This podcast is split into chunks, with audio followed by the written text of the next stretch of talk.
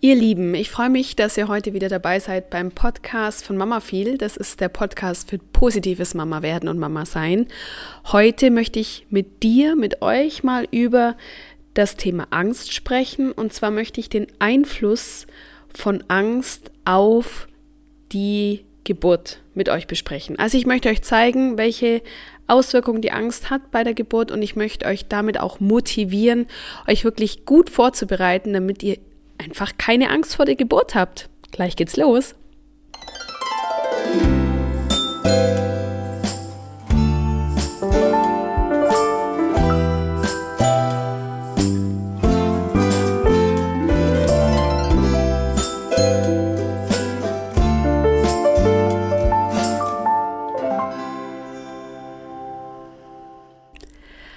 So, mein Name ist Stefanie Waller, falls du mich noch nicht kennst. Ich bin Mama von zwei Jungs und ich bereite Frauen und Paare auf die Geburt ihres Kindes vor, sodass sie die Geburt als selbstbestimmt, positiv und Achtung als angstfrei erleben können.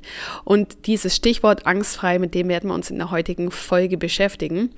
Ich mache diese Geburtsvorbereitung online und wenn du Lust hast, mit mir Geburtsvorbereitung zu machen, freue ich mich, wenn du meine Homepage aufsuchst mit www.geburtsvorfreude.com bist du auf dem richtigen Weg zu mir.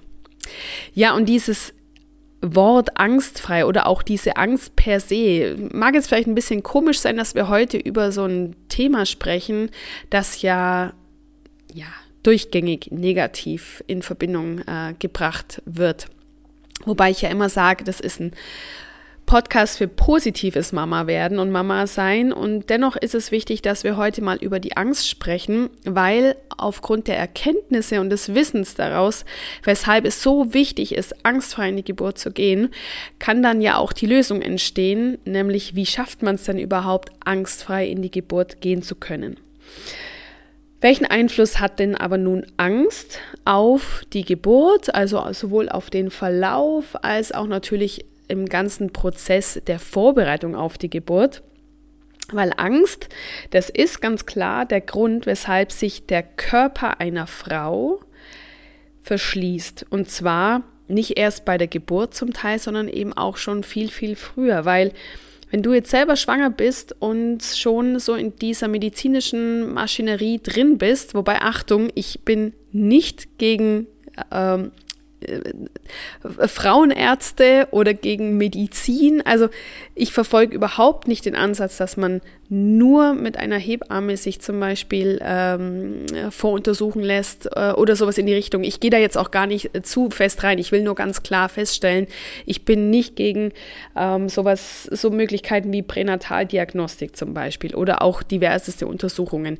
Ich bin einfach ein Freund dafür, dass wir uns als Frauen gut aufklären lassen, dass wir uns überlegen, was von diesen unzähligen Optionen wir überhaupt in Anspruch nehmen wollen für uns. Und deswegen möchte ich darauf hinweisen, dass vieles von diesen, viele von diesen Untersuchungen dazu führen können, dass sich eine Angst ausbreitet in uns Frauen. Und diese Angst führt, wie gesagt, dazu, dass sich der Körper tendenziell verschließt. Wie das funktioniert, erkläre ich gleich. Und aber dass der Körper sich verschließt, ist natürlich überhaupt nicht der richtige Weg für eine Geburt, weil einfach mal, also ganz platt gesagt, aber alles, oder das Letzte, was wir bei einer Geburt brauchen, ist, dass der Körper sich verspannt oder verschließt und wir wollen ihn ja entspannen, wir wollen ihn öffnen, wir wollen ihn locker machen, damit unser Baby wunderbar, möglichst sanft auf die Welt kommt.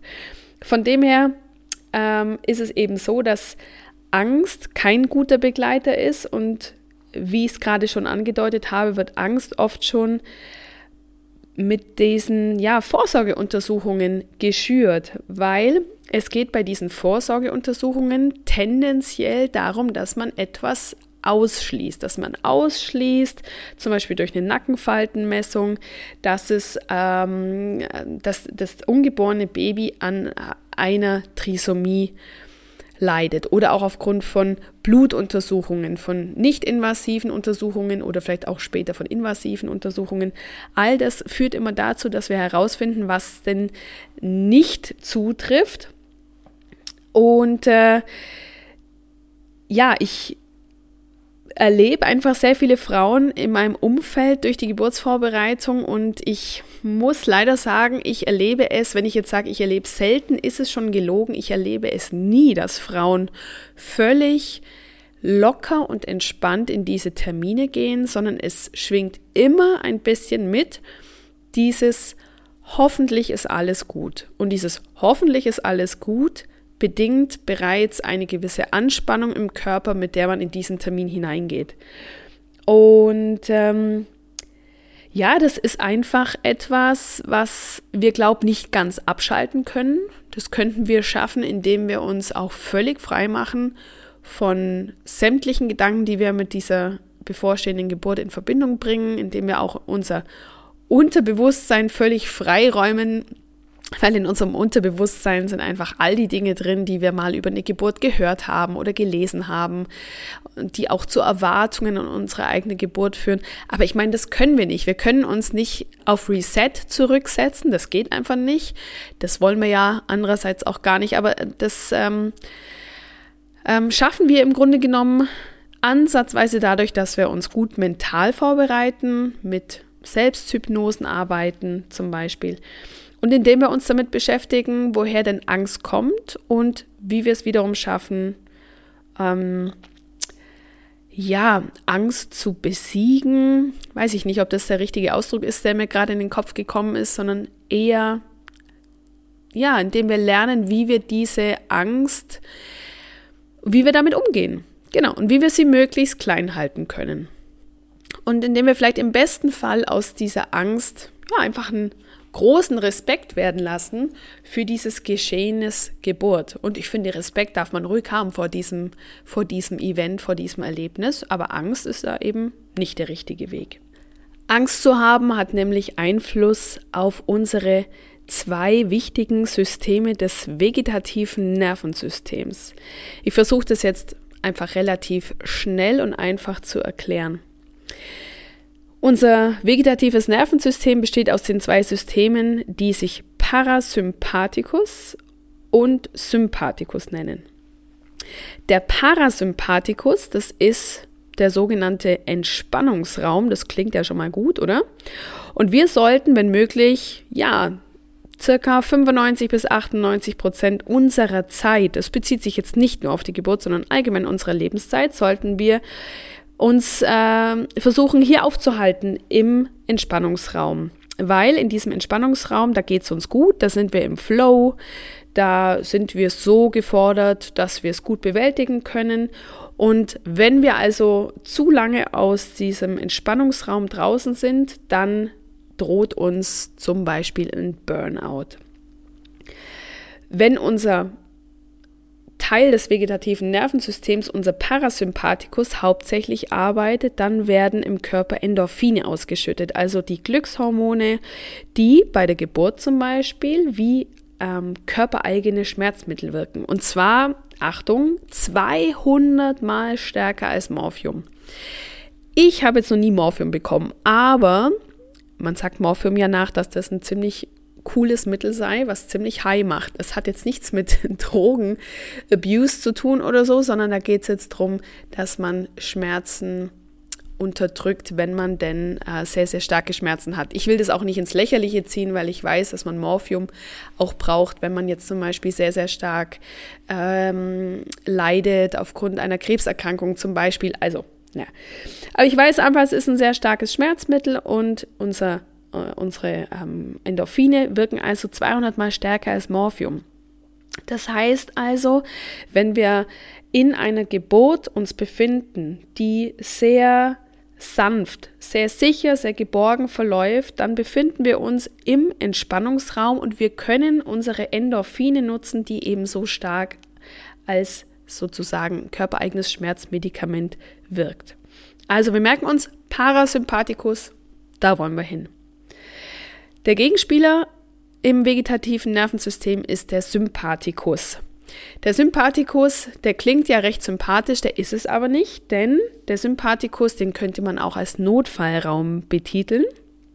Und der Sympathikus wird dann aktiv, wenn wir als Frau Angst und Stress erleben. Dann werden nämlich sogenannte Katecholamine, ich muss da immer nachlesen, wie die heißen. Ich bin mir auch gar nicht ganz sicher, ob ich es richtig ausspreche, aber das sind auf jeden Fall Stresshormone. Die werden ausgeschüttet durch diesen Sympathikus und diese Stresshormone führen dazu, dass der Körper wie in eine Art Alarmzustand versetzt wird. Wenn wir mal wieder ein paar Jährchen zurückgehen in die Zeit, in der wir noch in Höhlen gelebt haben, da war das ganz, ganz wichtig, dass dieser Sympathikus auch ganz schnell anspringt, weil nämlich, wenn der Säbelzahntiger dann plötzlich nicht mehr vor der Höhle stand, sondern in der Höhle drin, da mussten wir ja entsprechend irgendwie reagieren. Und zwar sind wir dann in der Regel entweder haben wir uns oder wir haben uns dann entweder äh, aufgerafft und haben gekämpft, wir sind geflüchtet oder wir sind einfach stehen geblieben und haben uns fressen lassen. Also man nennt es entweder kämpfen, flüchten oder freeze. Das heißt, diese Stresshormone führen dazu, dass die Pupillen sich weiten. Ja, wir gucken erstmal auch, äh, was, was sehen wir denn jetzt hier alles auch ganz genau in unserer Umgebung, der es vielleicht dann auch dunkel ist, in unserer Höhle. Wir bekommen Herzklopfen. Die ähm, Blutversorgung in den äußeren Extremitäten wird verstärkt, das heißt in unseren Beinen und in unseren Händen, damit wir eben entweder weglaufen können oder damit wir kämpfen können. Aber dieses Blut muss ja irgendwo herkommen. Das ist das Wichtige an der Stelle. Das heißt also, wenn wir diesen äh, Sympathikus aktivieren oder wenn der sich aktiviert, sagen wir es mal so, wir können das ja gar nicht bewusst steuern. Das ist eine, eine unbewusste Reaktion unseres Körpers, die eben aufgrund verschiedener Mechanismen ausgelöst wird, wie eben zum Beispiel aufgrund von Angst, dann passiert es ganz automatisch und eben dieses Blut fließt in die äußeren Extremitäten. Wir können kämpfen, flüchten, wir können eventuell auch stehen bleiben. Aber dieses Blut, jetzt wiederhole ich mich, kommt ja nicht plötzlich von, von, von irgendwoher, sondern es wird aus anderen Organen herausgezogen. Und es wird natürlich in den Organen weiterhin Blut bestehen bleiben, die lebensnotwendig sind, wie zum Beispiel im Gehirn oder auch im Herz und in weiteren wichtigen Organen. Aber zum Beispiel, was ist nicht wichtig in dem Moment? Die Verdauung zum Beispiel ist auch ungünstig, wenn wir jetzt wegrennen wollen und müssen dann erstmal groß aufs Klo, wäre jetzt auch eh nicht so praktisch. Das ist das Erste. Und was zum Beispiel eben auch mit dazu gehört, sind die Geschlechtsorgane. Also, wenn wir wegrennen wollen und kriegen Lust auf Sex, wäre auch nicht so cool. Aber auf unsere Geburt bezogen heißt es ganz klar, dass die Gebärmutter als, im, also als, als, als äh, Organ, das in dem Fall ja äh, nichts zu einer Flucht beitragen kann oder zum Kampf, da wird auch das Blut rausgenommen. Und wenn wir jetzt die Blutversorgung in der Gebärmutter zurückschrauben, heißt es nichts anderes, als dass die Gebärmutter nicht ähm, nicht richtig funktioniert. Wir brauchen die Gebärmutter aber, damit unser Kind auf die Welt kommt.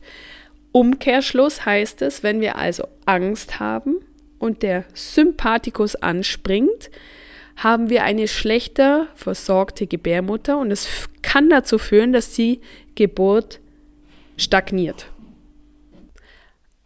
Oder anders nochmal zusammengesagt, wenn wir Angst haben und wenn unser Körper eher auf Flucht oder Kampf ausgerichtet ist, dann ist Gebären das Letzte, an was der Körper in dem Moment denkt. Und ähm, das ist übrigens auch ein Phänomen mit dieser Angst, beziehungsweise mit diesem Geburtsstillstand, von dem ganz viele Frauen berichten, wenn sie äh, zum Beispiel im Krankenhaus ankommen. Vielleicht kennst du auch jemanden, der dir das schon mal erzählt hat. Es geht also wirklich sehr vielen Frauen so, dass sie mit einigermaßen regelmäßigen Wehen oder Wellen ins Krankenhaus gehen und dann dort, das kann auch im Geburtshaus übrigens passieren, das hat jetzt nicht speziell was mit dem Krankenhaus zu tun, aber dass sie dann dort erstmal, ähm, ja, also keinen ich, also Geburtsstillstand klingt jetzt schon sehr, sehr hart, aber dass dann die Wehen wieder unregelmäßiger werden oder vielleicht sogar aufhören. Und das ist auf das zurückzuführen, dass dann sehr viel unschöner Stress auf die Frau wirkt. Und Stress und Angst sind sich an der Stelle ähnlich, denn Stress hat auch die Auswirkung, dass der Sympathikus innerhalb unseres vegetativen Nervensystems anspringt. Genau. Übrigens, falls du dich so ein bisschen mit Säugetieren auskennst, also mit Katzen oder mit Hunden, und zwar im Zusammenhang mit Geburt, dann wirst du vielleicht wissen, dass zum Beispiel, ich bleibe mal bei der Katze, dass Katzen ähm, nur in einer Umgebung ihre Jungen auf die Welt bringen, der es sehr ruhig ist und der sie sich sehr geborgen fühlen können. Das heißt, auch hier suchen sie sich eine richtige Gebärhöhle, in der sie sich zurückziehen. Und im Grunde genommen ist es genau das Gleiche für uns Frauen. Wir brauchen auch diese Gebärhöhle, in der wir uns absolut sicher geborgen und wohlfühlen können, sodass wir keine Angst haben müssen, dass uns der Säbelzahntiger bei der Geburt irgendwie in die Quere kommt oder wie auch immer. Also das Ziel für uns ist es immer, dass wir uns in unserem Entspannungsraum aufhalten, dass der Parasympathikus die Oberhand behält und wir nicht in den Notfallraum gelangen, dass wir also den Sympathikus nicht aktivieren. Wenn wir nun also Angst empfinden bei der Geburt, dann ist es so, dass diese Angst einen weiteren Teufelskreis aus richtet oder zur Folge hat. Und zwar nennt sich dieser Teufelskreis oder dieser Kreislauf nennt sich Angst, Spannungs, Schmerz, Syndrom oder einfach auch nur Angst, Spannung, Schmerzkreis. Das heißt, aufgrund dieser Angst findet nun also eine Anspannung in der Muskulatur statt. Wie das zustande kommt, das ist das, was ich gerade erläutert habe durch den Sympathikus. Also es kommt zu einer schlechteren Blutversorgung der Gebärmutter, es kommt zu einer Verspannung, zu einer Verkrampfung und diese Anspannung, die dann im Körper vorherrscht oder hauptsächlich in der Gebärmutter, kann dazu führen, dass das Kind oder der Kopf vom Kind weiter nach unten drückt, dass der Gebärmuttermund aber verschlossen bleibt, einfach weil diese längslaufenden Muskeln äh, weiterarbeiten. Also die Muskeln von oben nach unten drücken das Kind weiter nach unten, aber die längslaufenden, die dann auch den Muttermund öffnen, die sind weiter verhärtet, der Muttermund bleibt verschlossen und dieser Druck vom Kind auf den geschlossenen Bär Gebärmuttermund, der verursacht natürlich Schmerzen und diese Angst führt also zu einer Anspannung und das Ganze führt zu einem Schmerz. Ja, und im weiteren Verlauf ist es so, dass ein Schmerzverhalten oder ein Schmerzgefühl, ein sehr starkes, auch wieder dazu führt, dass wiederum die Angst geschürt wird. Und somit ergibt sich da so ein Teufelskreis. Und in diesen Teufelskreis wollen wir natürlich als gebärende Frau auf gar keinen Fall hineingehen. Und schlussendlich setzt ja genau an der Stelle dann die mentale Geburtsvorbereitung an, indem wir es als Frau schaffen, dass wir uns selbst einen Raum kreieren, ähm, wie diese Geburtshöhle bei den Katzen. Oder dass wir uns ja diesen, diesen Raum kreieren, in dem wir uns total sicher und geborgen fühlen können. Und das schaffen wir durch gezielte Entspannungsübungen, Selbsthypnosen, Visualisierungen, indem wir damit unseren Parasympathikus ansteuern und ja, dadurch die Ausschüttung der Endorphine unterstützen. Und, und somit können wir auch diesen Kreislauf umgehen, in dem dieses Angst-Spannungs-Schmerz-Syndrom herrscht. Und wir haben damit natürlich auch die Möglichkeit, unseren, unser Schmerzempfinden positiv zu beeinflussen und im besten Fall sogar noch den Geburtsverlauf zu verkürzen. Und damit sind wir am Ende dieser Folge, in der es darum ging, welchen Einfluss Angst auf deine Geburt haben kann. Und in der nächsten Folge geht es dann ganz konkret darum, was du selbst dazu beitragen kannst, damit du gar nicht erst in dieses Angst-Spannungs-Schmerz-Syndrom hineingerätst. Bis dahin wünsche ich dir alles Gute und wenn du mehr Infos zu meinem Online-Geburtsvorbereitungskurs haben möchtest, dann schau entweder in die Show Notes oder geh direkt auf www.geburtsvorfreude.com oder du findest mich auch auf Instagram unter mamafeel-mama Empowerment. Genau, bis dahin alles Gute für dich, alles Liebe, deine Stefanie.